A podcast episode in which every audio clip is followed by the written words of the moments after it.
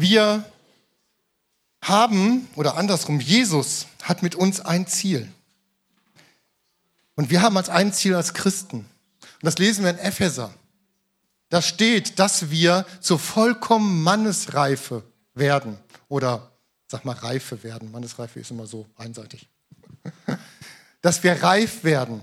Warum? Wozu? Dass wir nicht mehr hin und her getrieben werden von jedem Wind der Lehre.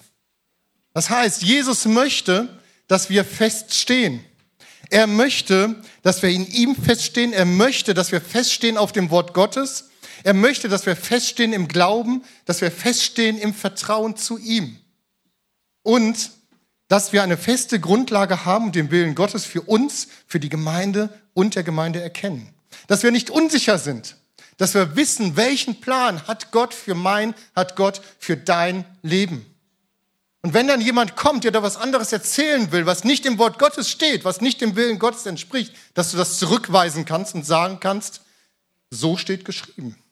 Und dass du in deinem Herzen weißt, ich weiß, was Gottes Willen ist für mein Leben und ich weiß, was Gottes Wahrheiten sind. Und die Frage ist, wie können wir da hinkommen? Wie können wir das Wissen und die Sicherheit darin bekommen? Wie können wir von Gott erfahren, was ist sein Wille? Und genau so, wie wir hier auf Erden untereinander erfahren können, was du in deinem Herzen hast und was ich in deinem Herzen habe, können wir das auch mit Gott tun. Wenn ich eine neue Person kennenlerne, einige von euch werden sicherlich schon mal gehört haben von mir, dann frage ich zwischendurch mal, hey, was hast du auf deinem Herzen? Was, was, was beschäftigt dich? Wie geht es dir? Ja, wir haben am Freitag darüber gesprochen, habe dich gefragt, genau.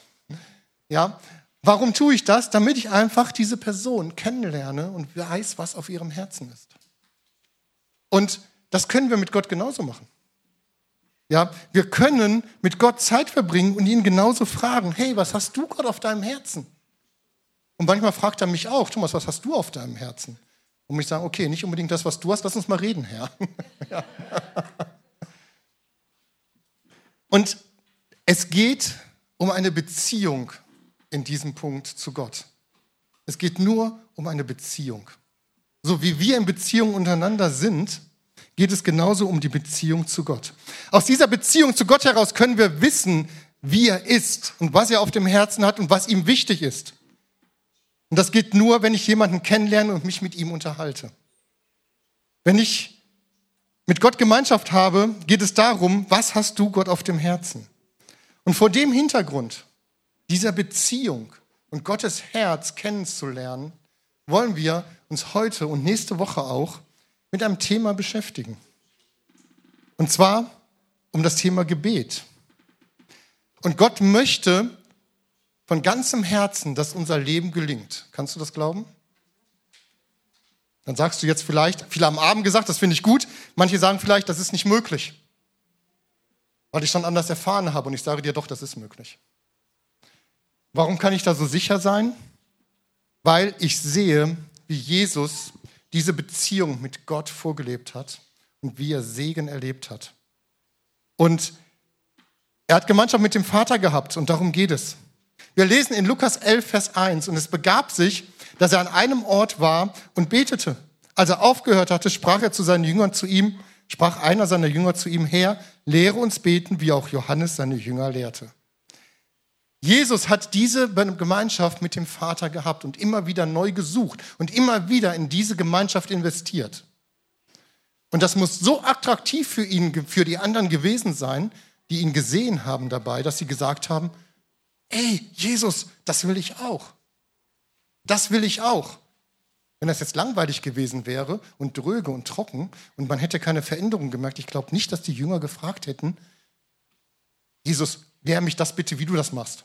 Nein, das muss sehr attraktiv gewesen sein. Wenn Jesus aus dieser Zeit zurückgekommen ist, dann muss es eine Veränderung bei ihm gegeben haben.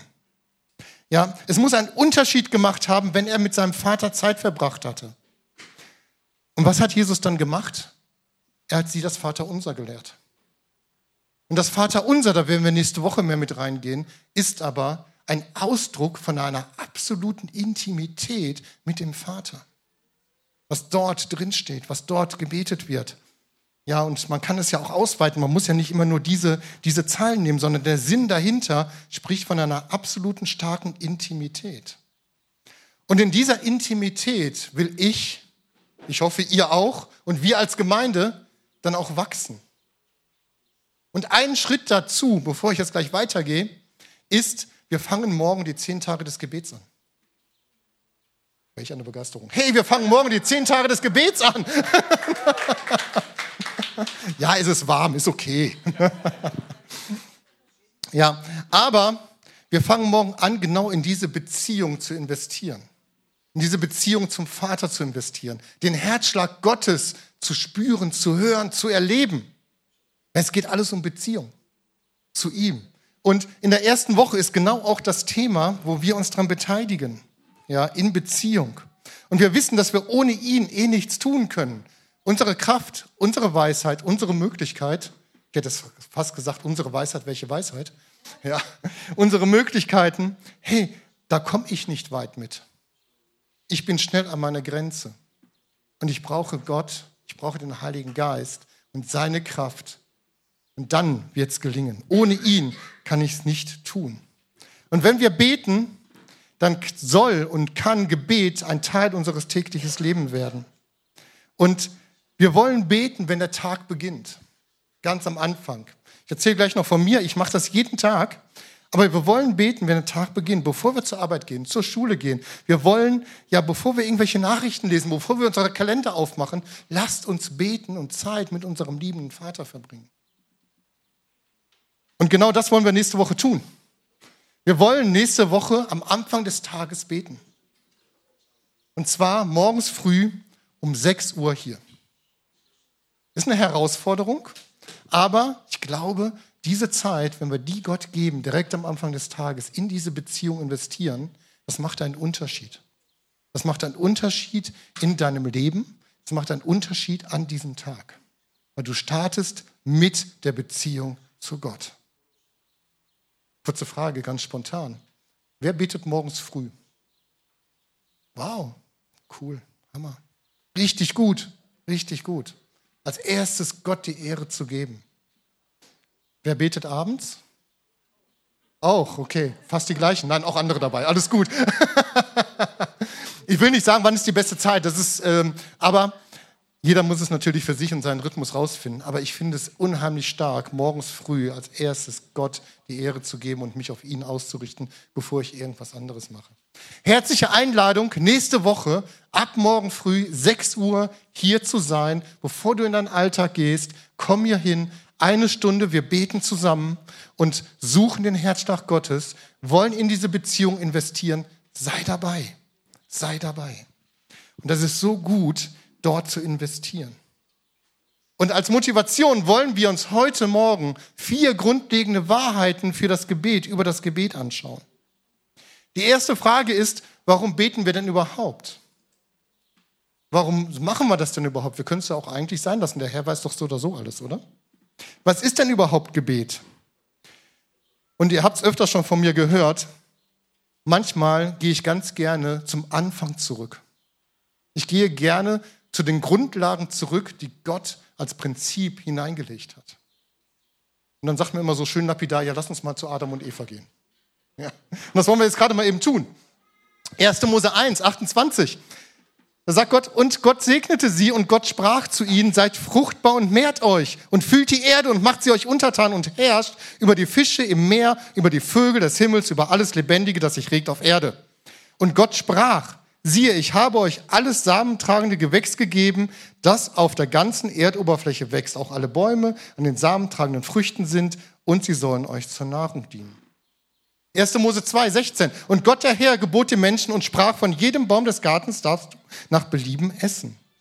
1. Mose 3, 8. Und sie hörten die Stimme Gottes des Herrn, der im Garten wandelte, als der Tag kühl war. Und der Mensch und seine Frau versteckten sich vor dem Angesicht Gottes, des Herrn, hinter den Bäumen des Gartens. Da rief Gott den Menschen und sprach, wo bist du?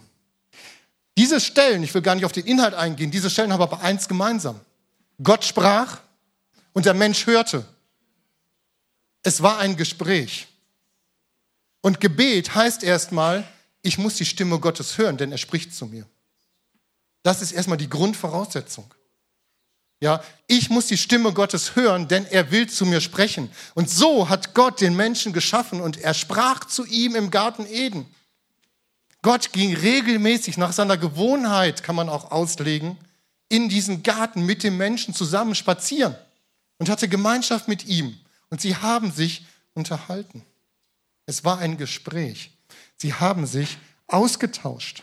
Sie haben sich ausgetauscht von Herz zu Herz ein Gespräch mit Gott. Es ist ein Austausch. Und in diesem Austausch war unter anderem ein Aspekt drin, Mensch, du sollst herrschen. Und Gott hat ihm einen Auftrag gegeben. Wir kennen die Geschichte. Martin Luther hat einmal gesagt, Gebet ist nichts anderes als Teilhaben an Gottes Weltregierung. Ein cooler Satz, oder? Wir können im Gebet regieren, mit ihm zusammen, nicht ich alleine aber ich teile mein Herz mit und ich höre sein Herz. Und wenn ich in seinem Willen bete, kommen wir gleich noch zu, wird er es erhören. Wir können regieren, aber in erster Linie ist es ein Austausch. Es ist ein Gespräch, genau so, wie ich mit meiner Frau rede oder mit jemand anderes von euch rede. Nicht so, wie ich mit meiner Frau rede, aber, aber es ist ein Gespräch mit Gott. Ganz normal. In einer Beziehung redet man. Ganz normal. Und Gott liebt es, wenn wir mit ihm reden. Wenn du mit ihm redest, er liebt es. Und das Gespräch ist ein Gespräch und keine Zeremonie. Ja, es ist ein Austausch. Es ist eine Beziehung und es ist kein Ritual. Ich habe, es gab eine Zeit in meinem Leben, da habe ich morgens gebetet und mir ihm meine Anliegen mitgeteilt. Jeden Morgen immer wieder die gleichen Anliegen. Wurde mir auch nicht langweilig, weil die Anlagen waren mir wichtig. Ja, meine Frau, meine Kinder, meine Berufung, sonst noch was so in meinem Umfeld ist, meine Arbeit, habe ich ihm vor, jeden Tag habe ich ihm das gesagt und habe ihn darum gebeten, dort einzugreifen, dass sein Wille geschieht. Aber ich habe es auch als Ritual angesehen, nach einer ganzen Zeit weil ich es immer wieder gemacht habe, jeden Tag, dann ist es für mich ein Ritual geworden. Ich habe es runtergebetet nach einer Zeit. Und es war nicht lebendig.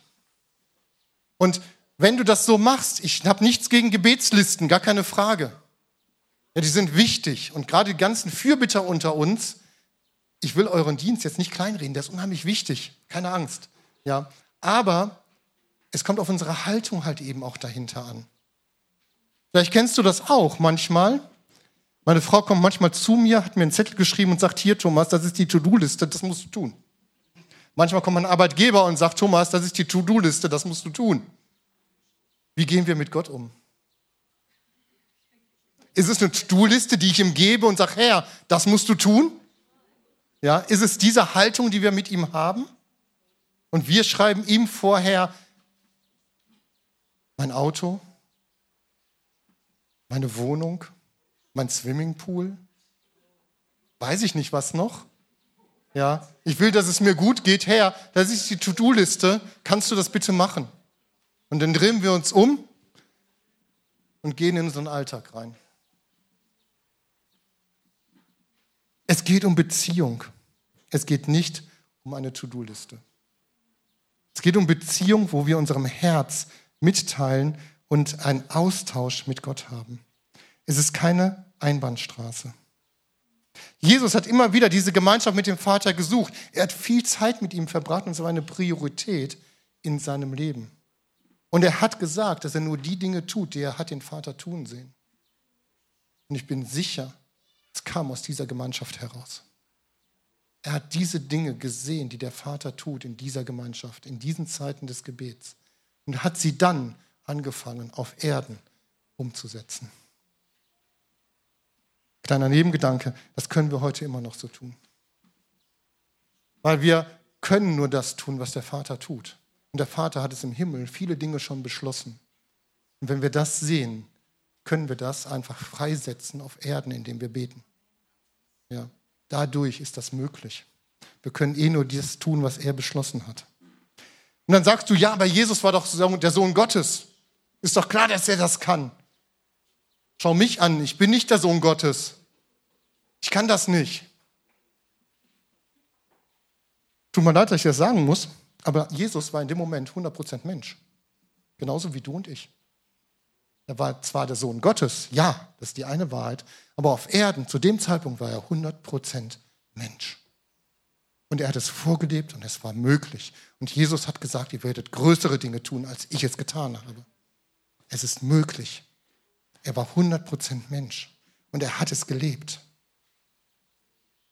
Und manchmal höre ich auch Leute, die sagen, hey, ich kann nicht so gut beten. Ich kann mich nicht so gut ausdrücken. Ich habe nicht so eine gute Sprachwahl. Wir können so zu Gott kommen, wie wir sind. Es ist ja keine Zauberformel, sondern es ist ein Gespräch. Und es ist ein Gespräch mit meinem Vater. Und der kennt mich doch durch und durch. Der weiß doch, wie mein Schnabel gewachsen ist. Hat er doch gemacht. Ja. Und übrigens, kleines Geheimnis, er kann auch Dialekt. er kann auch Dialekt. Wir sind in Hamm hier im Ruhrpott. Mikko und Natter, die kommen auch mitten aus dem Ruhrpott. Hey, er kann Dialekt, oder? Er kann auch Ruhrpott. Yes. Und da ist der Schnabel manchmal auch so gewachsen, dass es manchmal denkt, oh je. Aber hey, Gott kann das und Gott hört zu. Und wir dürfen zu ihm kommen und mit ihm reden, so wie wir sind. So wie wir sind, was wir denken, was wir fühlen, wir können ihm das sagen. Und glaubt mir, er ist nicht entsetzt darüber. Er ist nicht entsetzt. Du kannst ihm anschreien, wenn du willst, wenn du sauer bist. Du kannst ihm alles sagen. Er wird nicht von seinem Thron runtergehen oder fallen oder überrascht sein, weil er kennt doch oder so dein Herz. Du kannst so reden, wie du bist. Und in Matthäus 6, 5 bis 8, da lesen wir, und wenn du betest, sollst du nicht sein wie die Heuchler, denn sie stellen sich gern in den Synagogen auf den Straßenecken auf und beten, um von den Leuten bemerkt zu werden. Wahrlich, ich sage euch, sie haben ihren Lohn schon empfangen. Also wenn du meinst, du musst gut formulierte Gebete in der Öffentlichkeit sprechen, Gott sagt dir, du hast deinen Lohn schon empfangen. Huch, sorry.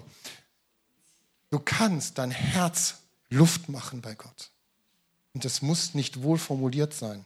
Und dann sagt Jesus hier weiter, du aber, wenn du betest, geh in dein Kämmerlein und schließe deine Türe zu. Und bete zu deinem Vater, der im Verborgenen ist. Und dein Vater, der ins Verborgene sieht, wird es dir öffentlich vergelten. Ja, wir sollen gemeinsam auch beten, aber auch nimm die Zeit in deinem Kämmerlein persönlich und investiere dort in die Beziehung zum Vater. Und da bist du du. Da bin ich ich. Und ich brauche mich bei ihm nicht zu verstellen. Und ich bete und rede, so wie ich jetzt gerade auch rede. Und kein Unterschied. Ich, ich verstelle meine Stimme nicht im Gebet und werde ganz sakral. O Herr, du Allmächtiger. Nein. Ich bete so, wie ich bin. Ja, und schreie auch schon mal, wenn es mir danach ist und nach meinem Herzen dann auch Raum. Und dann kommt Gott und sagt, ach ja, Thomas, komm her. und nimmt mich wieder in seinen liebenden Arm und tröstet mich. Oder sagt, komm mal wieder runter von deiner Palme. Auch das passiert. 1. Johannes 5, 14, 15. Hey, wir haben Freimütigkeit und das ist die Freimütigkeit, die wir ihm gegenüber haben, dass er uns hört, wenn wir seinem Willen gemäß um etwas bitten. Und wenn wir wissen, dass er uns erhört, um was wir auch bitten, so wissen wir, dass wir das Erbetene haben, das wir von ihm erbeten haben. Auch das ist eine Wahrheit. Gott erhört Gebete, ehrliche und einfache Gebete, egal wie du sie formulierst. Er ist ein Gott, er erhört Gebet. Und das gilt heute genauso wie zu Jesu Zeiten. Er erhört Gebet.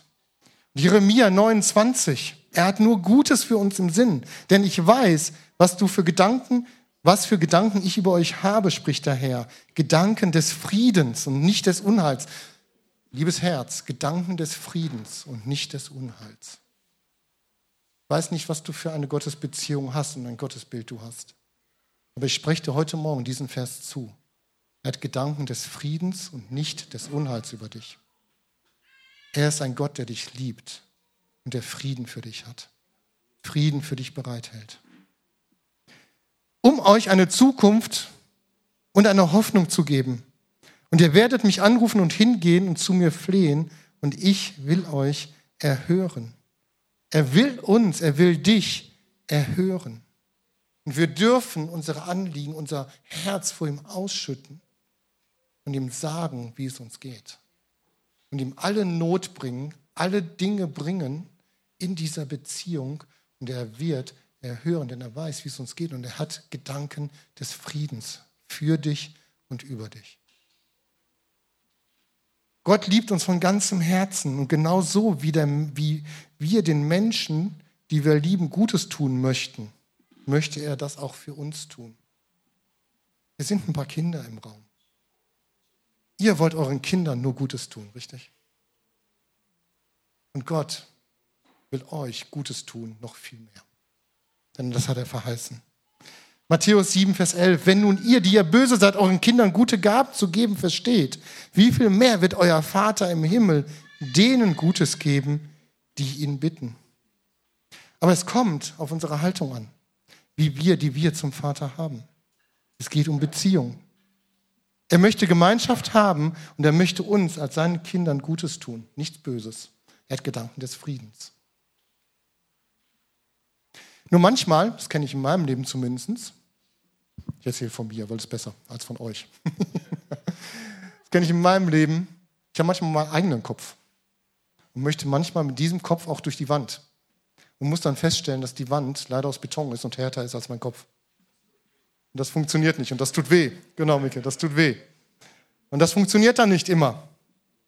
Und muss dann erkennen, okay, er ist der Herr. Er ist der Herr. Er weiß, was gut für mich ist. Auch wenn ich gerade dazu grummeln habe, manchmal sind es doch rein menschliche Dinge, die ich dann zu grummeln habe, wo ich doch denke, das habe ich doch verdient, oder? Ich muss dann feststellen, ey, es geht um ihn und er weiß, was mir gut tut. Und dann, wenn ich versuche, aus eigener Kraft Dinge umzusetzen, muss ich erkennen, nein, Herr, nur in deiner Kraft.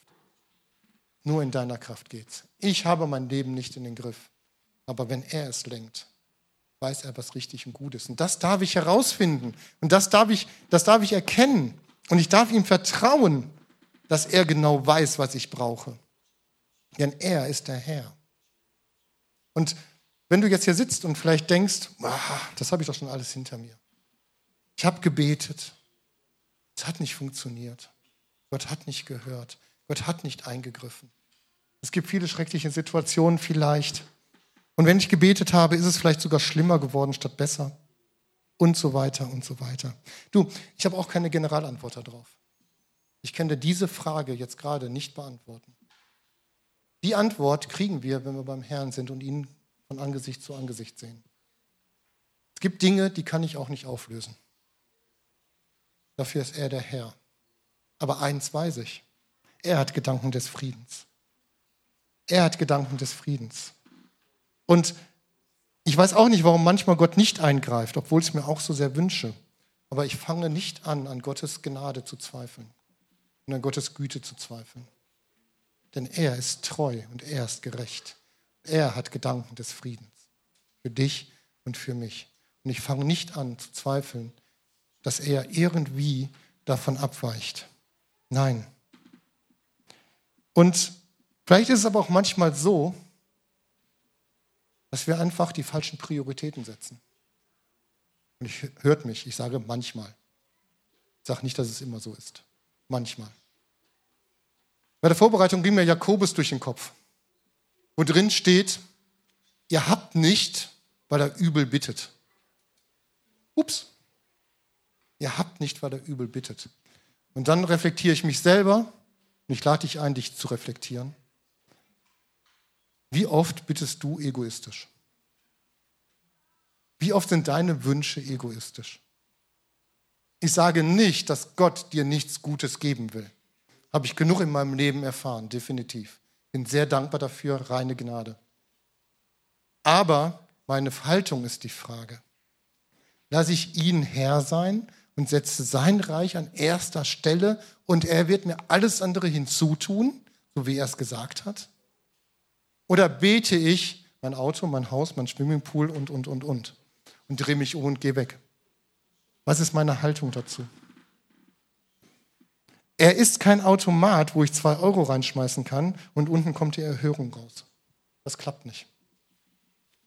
Gott ist kein Automat, kein Gebetsautomat. Gott ist ein Gott der Beziehung. Und darum geht es mir heute Morgen. Beziehung ist sein Wille in unserem Herz. Beziehung ist sein Wille in unserem Herz. Und er sagt in Jeremia, rufe mich an, so will ich dir antworten und dir große und unbegreifliche Dinge verkünden, die du nicht weißt. Das ist Beziehung. Da kommen wir aus der Beziehung mit Gott heraus. Und Gott hat zugesagt, dass er Gebet erhört und hat an einer Stelle gesagt, wenn wir nach seinem Willen beten. Das hört sich jetzt wieder so an, Herr, dann muss ich ja nur das tun, was du, was du willst. Aber wenn wir diese Beziehung leben und in dieser Beziehung mit ihm stehen, dann sagt er uns, dass wir verändert werden in sein Ebenbild, dass wir ihm ähnlicher werden und uns mehr von ihm prägen lassen. Und wenn wir das tun, was passiert denn dann? Wenn ich, wir sind jetzt, kurz überlegen, 33 Jahre dieses Jahr, nee, gar nicht wahr, 32 Jahre verheiratet. 30 Jahre verheiratet, Entschuldigung, ich muss noch mal, so weit bin ich noch gar nicht, ich bin in der Zukunft. 30 Jahre verheiratet. Wir haben 2022.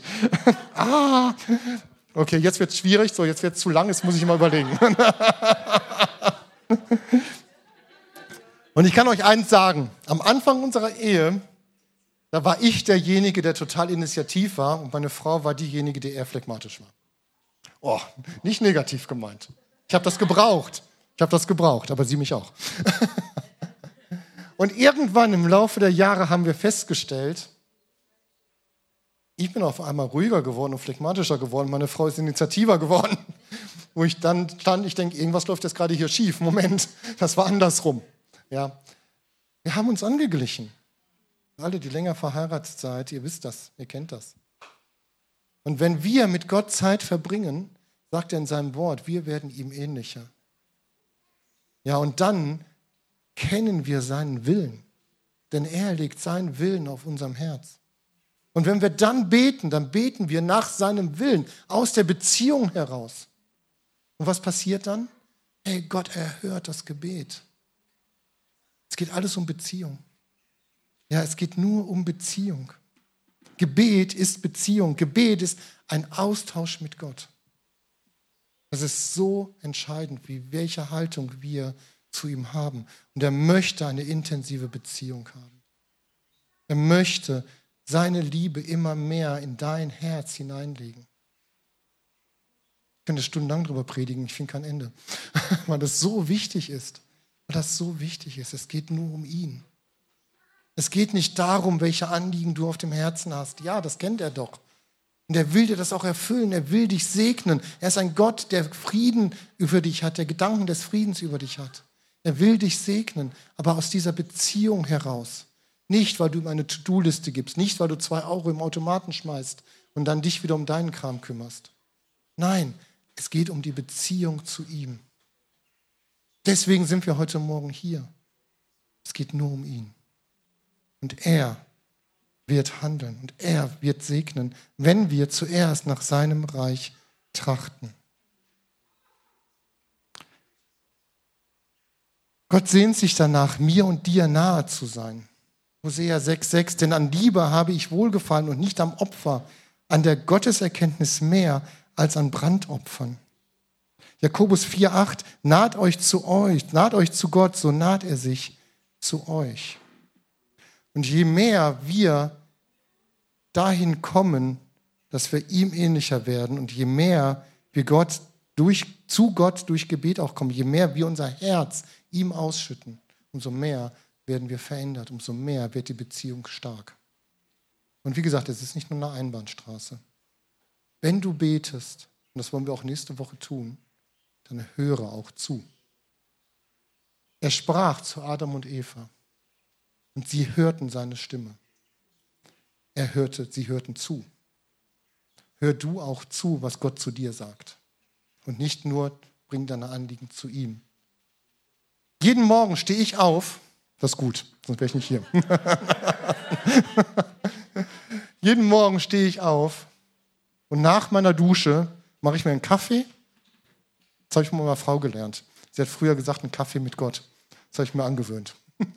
Mach mal einen Kaffee, gehe in das Zimmerchen rein, mach die Tür zu, ja, momentan eher auf, aber durch Durchzug, mach Lobpreismusik an und habe Gemeinschaft mit meinem Herrn. Als allererstes, dann lobe ich ihn und preise ihn, ich erhebe seinen Namen. Und ich, früher war das das Ritual. Früher habe ich gebetet, gebetet, gebetet, Viertelstunde, halbe Stunde, alles runtergerasselt, bin gegangen in den Alltag. Heute, seit einiger Zeit, seit einem Jahr, stehe ich da und sage, Herr, hier bin ich. Hier bin ich. Dein Wille geschehe heute. Was hast du auf dem Herzen? Und im Regelfall, nicht immer, aber im Regelfall ist es mindestens eine Stunde, wo ich da stehe. Und Zeit mit ihm verbringe. Weil ich ihn so lieb habe. Weil er mich total lieb hat. Und ich möchte diese Zeit nicht mehr missen. Und ich möchte euch ermutigen dazu. Egal wann du es am Tag machst, nimm dir diese Zeit. Nimm dir diese Zeit. Es geht um ihn. Er ist dein Herr. Er ist derjenige, der dich liebt. Er ist derjenige, der alles für dich getan hat. Was können wir ihm zurückgeben? Eine Stunde am Tag, ihn verherrlichen, ihn anbeten. Von Herzen, weil wir begriffen haben, wer er ist. Im Alten Testament sagt er, werde still und erkenne, dass ich der Herr bin. Lasst uns als Gemeinde das greifen und erkennen, dass er der Herr ist. Und lasst uns ihn Herrn sein lassen. In der Beziehung, ganz persönlich, du und er. Und wir als Gemeinde. Er ist so liebevoll. Er ist so gütig. Er ist so gnädig. Klappt alles in meinem Leben? Nein. Ich habe Baustellen. Ja. Manchmal sage ich auch, Herr, warum? Aber er ist Herr. Und ich bin es nicht. Jetzt wäre ein Punkt Abend zu sagen. Nein. ja, ich werbe euer Herz. Macht euch auf auf diesem Weg. In dieser Woche, morgens früh um 6 Uhr hier oder zu Hause, du persönlich. Und mach dein Herz offen für ihn, für seine Liebe, für die Begegnung, die er für dich vorbereitet hat. Ja, es geht ums Gebet. Und wenn du Gebet bisher als langweilig empfunden hast oder als ein Muss empfunden hast oder als eine Last empfunden hast, dann verspreche ich dir, wenn du in diese Beziehung investierst und dein Herz offen machst und sagst, Herr, hier bin ich, dein Gebetsleben wird sich um 180 Grad drehen. Und du wirst auf einmal andere Zeiten erleben mit ihm wenn du dein Herz hingibst und du ihm zuhörst und deinen Heiligen Geist, seinen Heiligen Geist an deinem Herzen wirken lässt und du seine Stimme hörst. Es wird sich verändern. Wenn du das nicht möchtest, dann lass es als Warnung sein und tu es weg. Weil es wird sich verändern. Und es wird spannend sein. Es wird spannend werden in deinem Leben, wenn du das tust. Weil dadurch wird das Reich Gottes gebaut. Weil dann fängt er an, dich zu verändern. Und auf einmal möchte er durch dich wirken.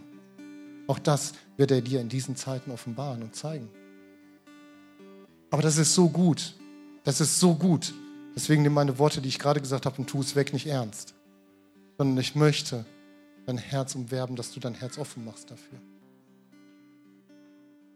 Lass uns aufstehen.